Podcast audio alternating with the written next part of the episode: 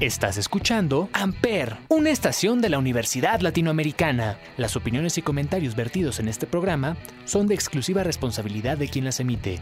Buenos días, damas y caballeros. Espero que hayan tenido una muy hermosa semana. Ya es viernes. Ya es viernes otra vez, por fin. Ya, o sea, cada que sale un cigarrito mañanero para mí es como, sí, ya es viernes. Gracias, bendito Señor. Y pues el día de hoy vamos a hablar de un tema que he tenido muchas, muchas ganas de hablar de este tema. Y mi invitada es, o sea, como anillo al dedo para este tema. Se nos ha complicado un poco grabar el, el podcast, no importa, fallas técnicas. Pero, damas y caballeros, ella es Pupi Noriega, como ya la había presentado en otros programas. Ella es psicóloga y es sexóloga. Y el día de hoy vamos a hablar de sexo. Pupi, ¿cómo te sientes hablando de, de, de sexo en un programa? Ay, a todo dar. Muchas gracias por invitarme, Gaby. Neta, necesitaba hablar de sexo. Necesito sexo y necesitaba Yo hablar de sí, sí, sexo. Estamos igual. Muchas gracias. De- les prometo que va a ser PG-13, lo pueden escuchar todos y todas, no se preocupen. Ya, como, como es algo escolar, tiene que ser como acá cuidado en el asunto, por Claro. que nos queramos de callado. Y nos vamos con la canción de Lonely Island de I Just Had Sex. Sometimes something beautiful happens in this world. You don't know how to express yourself, so you just gotta sing.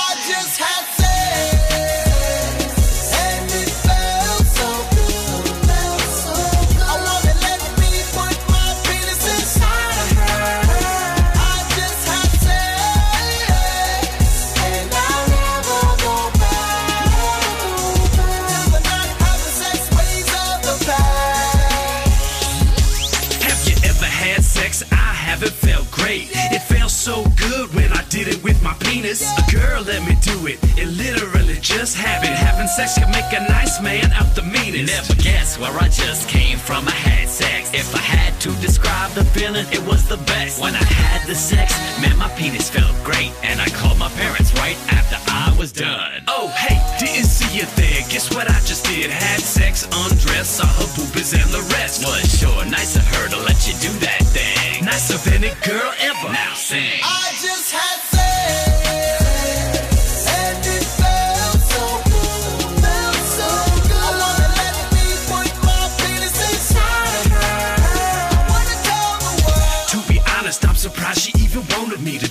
Doesn't really make sense. But man, screw it. I ain't one to argue with a good thing. She could be my wife. That good? The best 30 seconds of my life. I'm so humbled by a girl's ability to let me do Cause it. honestly, I'd have sex with a pile of manure. With that in mind, a soft, nice smelling girl's better. But she let me wear my chain and my turtleneck sweater. So this one's dedicated to them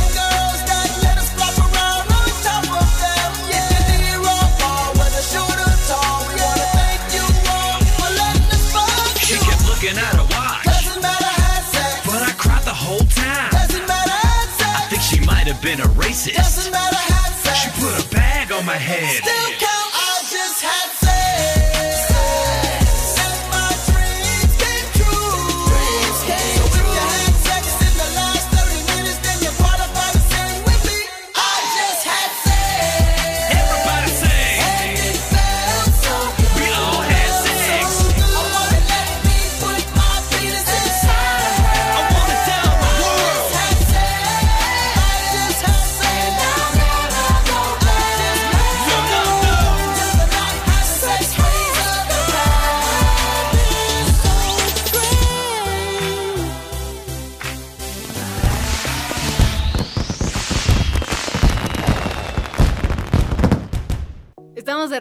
en el cigarrito mañanero aquí en Amper Radio.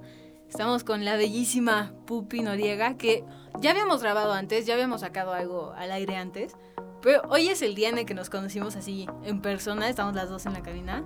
Es un, es un honor conocerte, neta, O sea, estoy, estoy enonadada ahorita. Yo estoy fascinada viéndote, entonces es mutuo.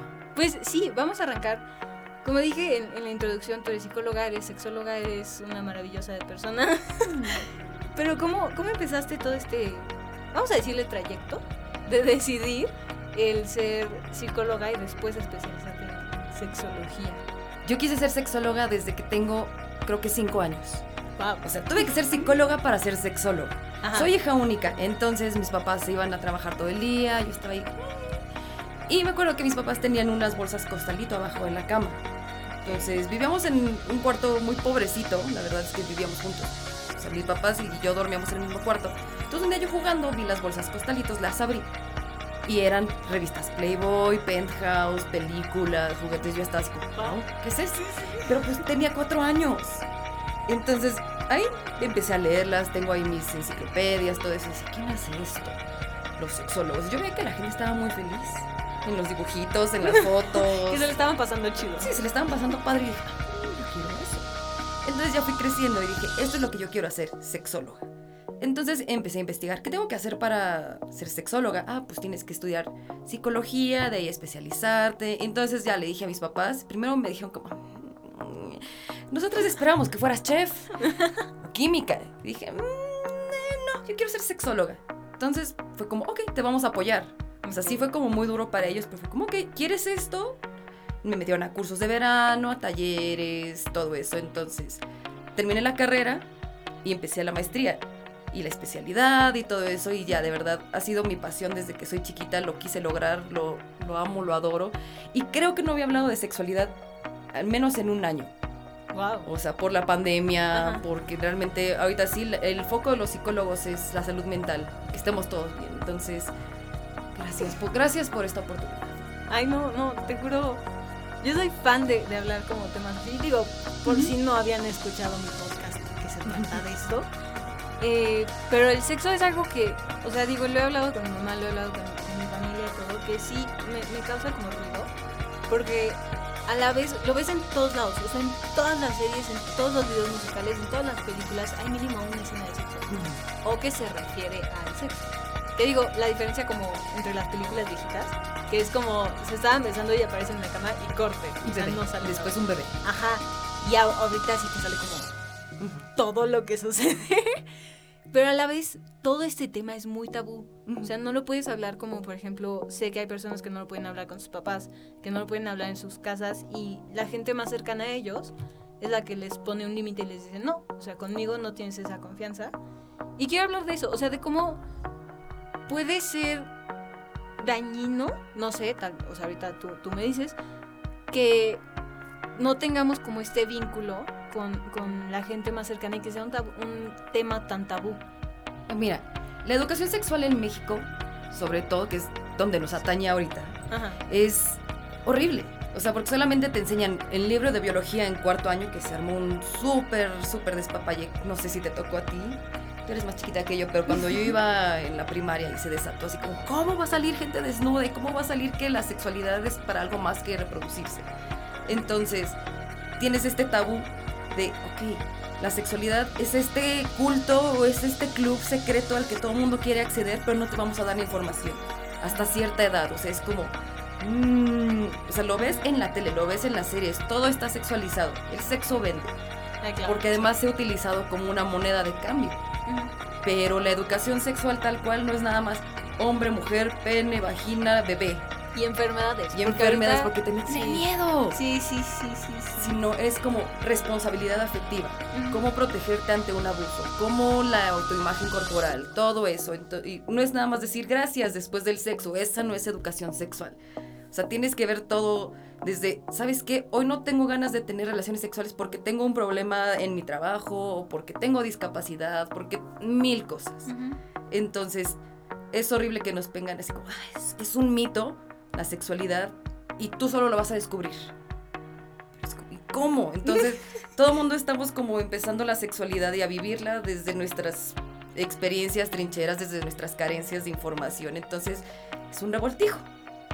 Entonces, es horrible cuando, imagínate que queremos hablar de sexualidad nosotras que estamos más o menos como ya actualizadas, tenemos acceso a internet y eso, con nuestras mamás a las que les dijeron tal vez como, no, tú te casas y te quedas con esa persona para toda la vida, Sí, pero no te enseñamos ni qué es la noche de bodas, ni qué es como decirle que no a tu pareja, o cómo es masturbarte, qué es el placer, entonces, Y más, o sea, ahorita que, tomaste, que tocaste con el tema del placer, el placer femenino, que yo nada más he escuchado que es muy complejo, pero no he escuchado como el, por qué o no he tenido como esa confianza con mi mamá, porque de hecho le he preguntado, o sea, ¿tú cómo lo viviste? Porque yo sí hablo con ella de, todo esto.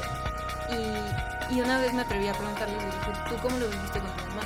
Me dijo, no, pues, no, no, o sea, no había forma, no, no se hablaba, punto. Y yo con mi mamá soy más de, oye, pues me late, entonces vamos por pastillas o como todo esto. Wow. Sí hay cositas que, que le causan ruido. O sea, el otro día sí me dijo, mis hijos van a llegar vírgenes al matrimonio, entonces hagan lo que quieran. Pero sé que le puedo contar como cositas. Pero platicar como, por ejemplo, de... de regresando al tema con el placer. O sea, que va...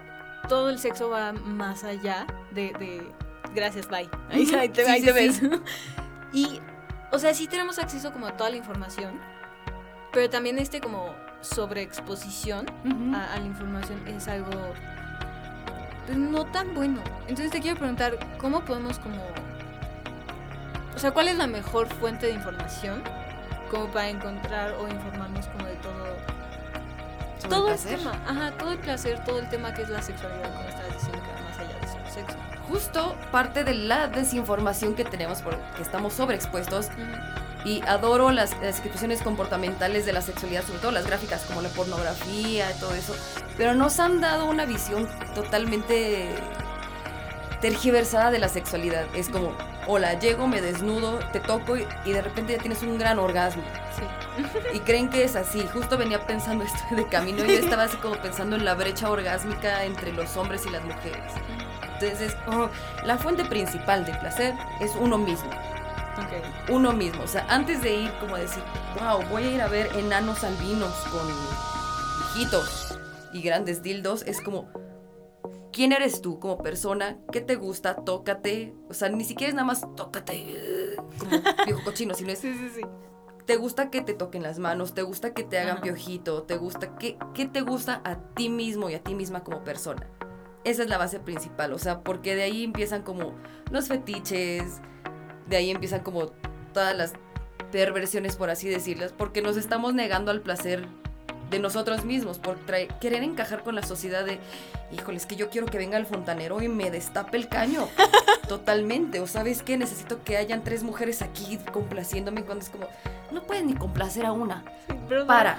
Sí, no, no manches. O sea, entonces, el tú mismo empezar como a poner tus límites, el conocerte, tocarte todo eso es como la base.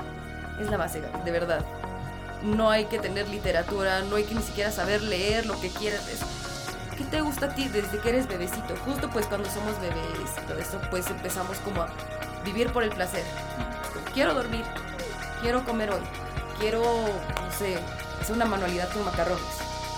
Eso es el placer, punto. Hay que dejar también de decir, "Ah, no, no, ¿cómo lo voy a tener? Necesito dildos enormes. Pero justo, o sea, ahorita que dijiste eso, a mí el- el- la palabra placer es algo, digo, entre varias, ¿no? este tema. Claro. es algo que me genera mucho como ruido, conflicto. No sé por qué no me siento cómoda, pero es porque, o sea, lo acabas de, me lo explicaste tú y me resolviste un problema sin saberlo. Es porque yo lo relaciono con temas sexuales. Cuando acabas de decir, el placer es quiero comer y comes, o quiero dormir y duermes. Eso es placer y gracias, me quitaste, me quitaste un peso encima. Gracias, y espero que a muchas personas que nos estén escuchando también, o sea, realmente sí dices placer y es como luego, luego, "Ah, entonces tengo que hacer esto, depilarme, hacer contorsiones, aventar. No, simplemente di, qué rico es ponerme mi pijama más suavecita y abrazarme y Ay, sí. sentir a mi, a mi mascota o sentir como que alguien me, me abraza. Eso es placer. Comer una paletita, comer, cagar, todo. O sea, irte a lo básico. Claro, claro, claro. Ahora, regresando como un poquito más a como el tema de la sobreexposición del sexo. Sí. Tú como psicóloga y sexóloga, ahorita vemos qué opinas como persona, pero analizándolo como desde este punto de vista, ¿qué opinas de, de que haya sexo en tantos lugares como son las series, la película, y que ya no es tan restringido? O sea, ya no es como, si sale tantitito más de una escena, ya es R. O sea, ya es como. Ah, si tienes 13 ya lo puedes ver. Sí, entiendo. Híjole. Si no viene acompañado de la información necesaria, ahí sí como de decir, ¿por qué se están besando y de repente ya están desnudos? Así son todas las relaciones que yo voy a tener. O sea, cualquier persona con la que yo me involucre, con la que yo empiece a platicar y salga yo siquiera a tomar un café, ¿vamos a terminar lamiéndonos el ano? O sea, no te están explicando todo. O sea, está bien que durante un tiempo estuvo oculto. Pero ahorita la sobreexposición tampoco está ayudando al problema de que nadie sabe realmente cómo, cómo ser responsable de la sexualidad. O sea, no te están enseñando cómo usar un preservativo, cómo ir al baño después de, tener relaciones sexuales penetrativas. O sea, no te están enseñando como lo básico, que es para estar cuidado, cuidada. Si te están sobre como bombardeando y te están confundiendo, es como... Es como cuando éramos chiquitas y te sobreexponían a las flacas. Cuando te sobreexponían a el... Tienes que tener dinero y carros y todo eso. Es como... Entonces yo como persona, ¿cuál es mi cimiento? O sea, nada más voy a valer este tiempo, e- en este momento de mi vida, si tengo dinero o si tengo gran sexo y me voy. Entonces está haciendo que seamos más despersonalizados, seamos unas máquinas horribles. Entonces ese es el problema y además los papás dicen, ah, pues ya lo está viendo, tiene que aprender, pero pues está también quitándose la responsabilidad de decirle, hey, Tú lo tienes que sea, exacto, como tú le que Netflix. Sí, no. O sea, es- se lo va a decir su maestra en algún momento. O va a escuchar el cigarrito mañanero. Y ya con eso se le va. O sea, ya, ya con eso le doy mi educación. Pero pues es que obviamente también pica nuestras carencias. O sea, es como. No sé, imagínate una mamá que solamente estuvo con una persona. De repente ve que su hijo está viendo que hay una persona que está saliendo con una persona, con otra, con otra, con otra, y que es súper exitoso y que se siente así increíble. Pues obviamente, ¿cómo se va a sentir la pobre mujer? Así como, no valgo, soy fea. No, es horrible. Pobre, pobre de la autoestima, de verdad. Ese, ese es el problema más grande de la sobreexposición. Nuestra autoestima la están pateando. Sí, claro. Y ahorita que lo estabas mencionando, como que Netflix eduque a mi hijo, según yo, no me acuerdo en qué clase, pero lo vi como, como estrategia de, de publicidad y hablando como todo esto, que salían actrices reconocidas en la industria de, de la pornografía diciendo, no permitas que tu hijo, o sea, no, nos vea o aprenda como nosotros. O sea, tú tienes que tomar las riendas y tú lo tienes que educar. Sí, no tiene nada de malo que tu hijo vea porno, pero tú lo tienes que educar. Y entonces ahorita que, que dijiste que Netflix educa a mis hijos fue como, wow. O sea, tanto es así, o sea, hay tanta gente así, que la industria pornográfica se tuvo que enfocar en decirle a los papás de, o sea, no hay nada de malo, no es algo malo, no es algo feo, pero tú lo tienes que educar. O sea, tú tienes que tomar estas riendas y tú lo tienes que hacer. Y, y ahora sí, cuéntame como, o sea, ya me diste como todo el análisis psicológico y me dejaste anonadada. Pero, ¿qué opinas como persona? O sea, tú, Pupi Noriega, ¿qué opinas con él? En cada serie que ves, porque digo, ya más adultos ya vemos más cosas. Claro. ¿Qué opinas que en cada serie que ves sale? Estoy frustrada. Me frustra muchísimo. Porque de verdad es que te. Bueno, yo como persona me erotizo o imagino y empiezo como a decir, wow, me encantaría esto. O sea, yo sé que es una mentira, sé que es una escena que grabaron durante 20 horas, Ujú. Pero digo, wow, yo sí podría lograrlo. O sea, porque pues tal vez las personas con las que yo me relaciono tengo como la apertura de decir, ah, pues mira, sí me aviento a hacer estas cosas. Pero las otras personas, por no decir los hombres, de verdad creen que todas las mujeres somos como geishas o que tenemos que estar dispuestas a complacerlos y que nada más es como, hola, desvístete, hazme todo esto mujer. Cuando es como, oye, el tener una relación sexual no es únicamente la penetración y el orgasmo, que además el orgasmo no es eyacular, por cierto, se los digo, sino es como, ¿cuál es la interacción humana? O sea, no es una receta universal, entonces están enseñando a las personas con la sobreexposición de escenas que es como, ah, pues una mujer, se- e incluso un hombre se prende nada más como un switch, y ya. Pero están olvidando como la parte de, de la mirada, de la química, de, De las escuchar- caricias. Las caricias, de escuchar a la otra persona ir viéndola. Cada persona es diferente, entonces de repente llega un hombre y nada más así, te tuerce, te hace como trapo, tú dices como. ¿pa' qué? Sí, claro. Entonces veo las escenas y me frustro porque digo, hijos, mano, o sea, no es, esa no es la realidad. O sea, la realidad es que terminas con el cabello hecho asco, que no te, no te terminas como de acomodar, a todos les sudan las manos, todos nos pedorreamos. A veces terminas frustrado, no, no, alguien se viene, te- alguien se viene pronto, tú no terminas con un orgasmo. Entonces es como, muestren la realidad, porque de verdad la gente va a crecer con imágenes que no son ciertas y, y va a ser una sociedad de gente frustrada. Cuando la gente está frustrada sexualmente, Son los que te están ahí pitando en el coche así como, "Ah, quítate, ¿por qué te metiste aquí? Entonces, siento feo porque mi misión de que la gente esté feliz, cada vez la veo más, hija. Sí. ¿Y tú, Gaby, qué opinas? Yo, pues mira, justo iba a tomar, o sea, dijiste la, la palabra orgasmo me acordé de un video que vi que los hombres tienen un orgasmo el 95% de los encuentros sexuales y las mujeres lo tenemos el 60%. Wow, es muy, eso, eso es muy... Es una muy gran diferencia. No, gran diferencia mis nalgas. No, o sea, lo- el 60% es muy esperanzador. Yo creo que el 30%. la So. ¿Neta? Sí, yo creo que inflaron para no verse tan mal. Wow, o sea, ¿por qué? La brecha orgásmica es muy, muy cruel. Es un abismo de diferencia. Sí, Porque claramente el, el hombre tiene la ventaja de que el órgano sexual, que el pene, tiene como todo, todo, todo para ganar. Ujú. O sea, Sí.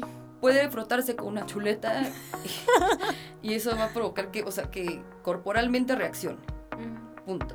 Sin embargo, nosotras las mujeres no, no somos un switch.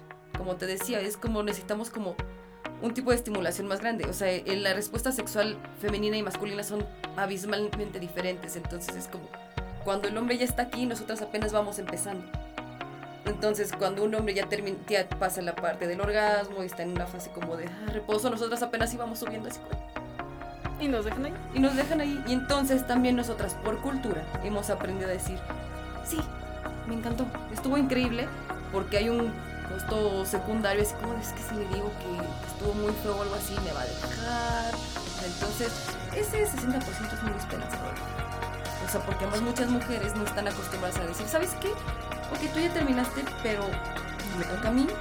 Y no es como que nada más sea responsabilidad de la otra persona. El orgasmo es quien lo trabaja, chicos y chicas, recuerden. Pero tampoco tienen como la conciencia de decir, ¿sabes qué? Me voy a dar una manita. O, o, o, digo, hay otras claro. si quieres seguir como tu Por pareja. supuesto. Pero, no justo, o sea, eso que estabas diciendo, la pena. La pena decir. Tal vez, o sea, deja tú como el final, entre comillas. De empezar y decir, oye, esto no me gusta como lo estás haciendo, intenta hacerlo como tantito más así. O hay que cambiar como esto porque no me está encantando o me está doliendo, incluso. Y justo esa, esa pena es lo que me, me genera mucho conflicto porque sé, o sea, no soy la única que opina que, o sea, que sí las cosas se tienen que decir, pero sí que hay mucha gente que, como dices, o sea, tal vez compromiso cultural o, o compromiso con la otra pareja de, de, ay, es que si le digo tal vez, o sea, Sí, le si vives una situación de violencia con tu pareja, Ajá. híjole. No, sí, sí, todo está increíble, gracias por todo. Está, está riquísimo, ¿eh? Sí, Todo. delicioso, excelente Sí, servicio. sí. Mis complementos a Chef. Y, sí, o sea, me quedé, me quedé, Me quedé así. Sí, claro. Sí, sí, sí. Y respondiendo a tu duda que se me fue el avión. a mí también me frustra mucho. O sea, me frustra el hecho de que estemos tan sobreexpuestos porque siento que no va complementado. Me voy a atrever a decir con la cultura que tenemos. Tal vez esté mal- dicho, ahorita lo explico y tal vez cambie de opinión. Pero sí, o sea, en México, hablando, vivimos en México, vivimos en México, la, la educación sexual, como ya dijiste, es a base de miedo. O sea, no, no te enseñan que el sexo es placer y es bonito. Y somos uno de los tres mamíferos que tiene relaciones sexuales solo por placer. O sea, los delfines también tienen solo por placer y creo que los changos. Somos, o sea, somos tres mamíferos en, en todo el reino animal. Y no te enseñan eso, no te enseñan cómo tú complacerte a ti, como lo, había- lo habías dicho tú, y cómo complacer a tu pareja. O sea, porque también se trata como de, de dar y ganan. recibir, ajá.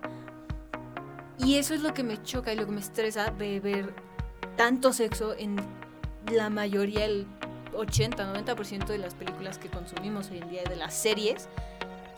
Eso me frustra, porque, o sea, tal vez en, en Francia, no sé, no vivo allá, no, no tengo información de allá, pero tal vez allá sí encaja. Y en Estados Unidos, que es donde se hace como la mayoría de, de contenido, sí encaja, pero en México no, porque no tenemos esa educación, porque nuestra educación es a base de miedo, a base de el embarazo es lo peor que te puede pasar. Cuando no, o sea, un embarazo, pues hay una alternativa que es o, o la pastilla, o si te tardas tantito más, es el aborto, o hay alternativas, pero hay enfermedades que o sea, no tienen solución, no tienen un- una cura por el momento, a partir de, de hoy 2021. Y eso es, o sea, sí siento que es algo que deberíamos de saber, obviamente, pero no debería ser la base para, para nuestra educación sexual. Exacto, deberíamos de normalizarla. Así como normalizamos los anuncios de Charmín, de vamos, vamos a defecar, Ajá. o anuncios de colchones, vamos a dormir. Sí, claro. Debería ser como, ¿sabes qué? El placer es esto. Punto. Guau, sí. tenía que hablar de esto. O sea, es que estoy desahogando todo ahorita. Me encanta. Y tocando el tema como ya de relaciones sexuales, hay, hay como un paréntesis de, de tríos, que digo, normalmente trío es tres, entonces tres personas, pa- para la gente que no, no sepa. Que, o sea, sé que hay hombres que les gustaría tener un trío. O sea, refiriéndose dos mujeres y él. ¿A cantar o a sexual? ¿Qué? Es que hay tríos de cantantes, entonces dime de qué estás hablando. Ah, no, no, no. Pues seguimos con esta Ah, línea ok, de, de muchas relaciones sexuales. Que Está los panchos y así, ok. No, no, no. En relaciones sexuales.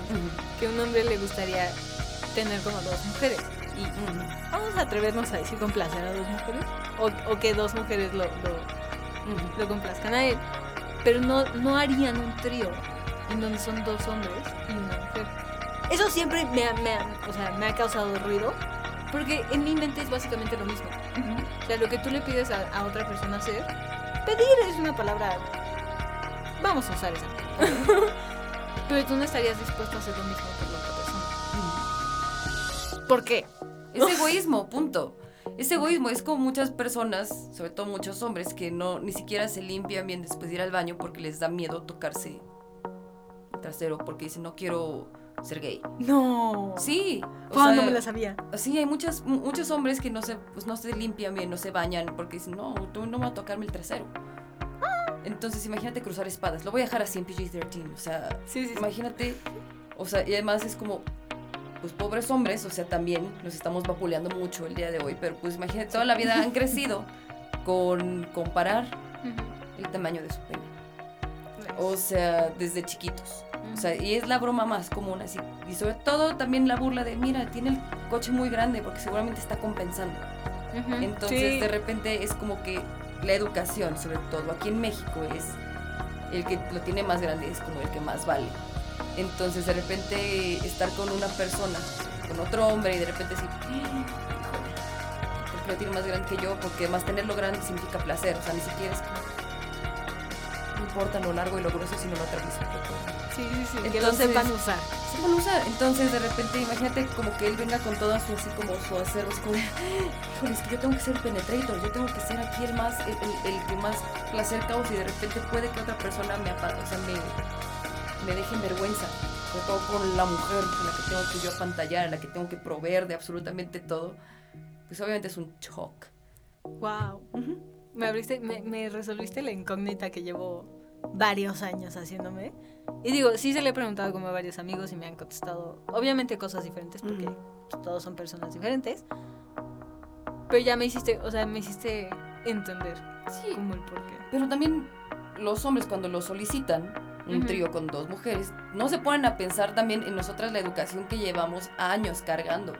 Sobre todo la imagen corporal y también el decir, oye, ¿sabes qué? Entonces no te estoy complaciendo de todo. O, o sea, de verdad, el- el- Sí. es una decisión muy importante y hay que hacerlo con respeto y asertividad. O sea, la verdad, el solicitar un trío no es nada más de como, vamos a hacerlo. Y obviamente hay personas a las que afortunadamente no les importa, pero hay que, hay que tener responsabilidad afectiva en absolutamente cada una de las prácticas que tenemos, sean sexuales, afectivas, o nada más comprar en el- la tiendita de la esquina. Claro, y ahorita, o sea, que, tomas- que tocaste como el punto de las mujeres, a nosotras nos han educado a... Digo, ya está cambiando como un poquito más la cultura, pero nosotras nos vemos entre, nosotras mismas como competencia. O sea, como yo tengo que ser mejor que ella, o yo tengo que ser más flaca que ella, o yo tengo que ser, tengo que tener las chichis más grandes, o cosas así. Entonces también, o sea, ese tema está, está heavy y no lo había pensado Sí. hasta ahorita. Basta de redes sociales, dense un break, un mes. Dense un break un mes de redes sociales y pónganse a verse en ustedes mismas, o sea, y a ustedes mismos. No, no entren al mundo de la sexualidad si ustedes mismos no están cómodos con cómo están viviendo su vida, sus decisiones y cómo sienten su cuerpo. Eso es como, sé que no me lo pidieron, pero es algo que me interesa que todo el mundo sepa, o sea, dejen de compararse, dejen de ver fotos editadas, dejen de ver y consumir pornografía si nada más es como para disque aprender de ahí. Ustedes mismos tienen la decisión. Wow. Gracias, gracias por venir, gracias por hablar de todo esto, gracias por ser la persona indicada con la que puedo sacar todos mis pedos mentales. Gracias a ti. y, y ¿tienes algún otro consejo? Sé que acabas de dar el, el consejo, pero ¿tienes algún otro que quieras compartir? Sí. Muchos. Sí, tengo muchísimos consejos, pero depende qué quieres que le diga a tus escuchas. O sea, porque no les voy a venir a decir aquí, aviéntense de- del closet y del armario y usen lencería, ta, ta, ta. Lo que les voy a recomendar el día de hoy es disfrútense. O sea, hoy en la noche, hoy que tengan un ratito, hoy es viernes, rico y todavía sigue la pandemia. Entonces, solamente enfóquense en hacer algo que les cause placer. Ya sea leer un libro, ya sea tomar algo rico, agüita, ir al baño, dormirse temprano el día de hoy. Hagan algo que les cause placer. Pum, lo más básico de eso.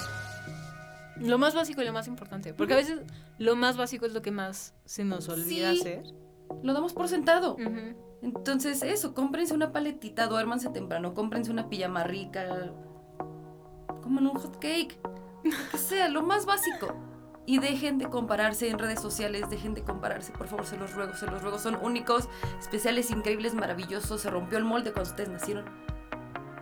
De verdad, embrace it. Embrace it. Y si no le parece a las otras personas, bye. Me quedé viéndote como eres, un- eres una gran persona. Y mi consejo sería déjense de chaquetas mentales. O sea, como complementando lo que tú decías de, de compararse y todo. No, no todos tenemos que ser la misma persona y el mundo es un mejor lugar por el hecho de que no somos la misma persona y no todos nos parecemos. Entonces sí, adiós chaquetas mentales. Es más, es más fácil decirlo que hacerlo, Sí, totalmente, totalmente.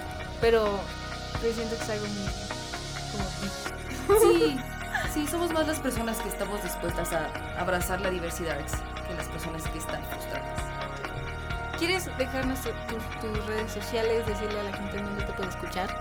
Me pueden escuchar en The Pendejada Chronicles, está en todas las plataformas de podcast gratuitamente. Ahorita cerré mis redes sociales, pero pueden Hablando. encontrar mi página que es lanori.com, l a n o r i i.com, ahí me pueden encontrar si necesitan asesoría psicológica, sexológica o de currículum de recursos humanos. Y de verdad, escúchenlo, es muy bonito. Y me pueden encontrar con Gaby. Ahí voy a estar con ella siempre. Ay, gracias. Eh, pues a mí me pueden encontrar en Instagram y Twitter como el cigarrito mañanero. Recuerden seguir todas las redes sociales de Amper, que son Instagram y Facebook, están como arroba Amper Radio. Y nosotros nos escuchamos el próximo viernes. Bye. Amper, donde tú haces la radio.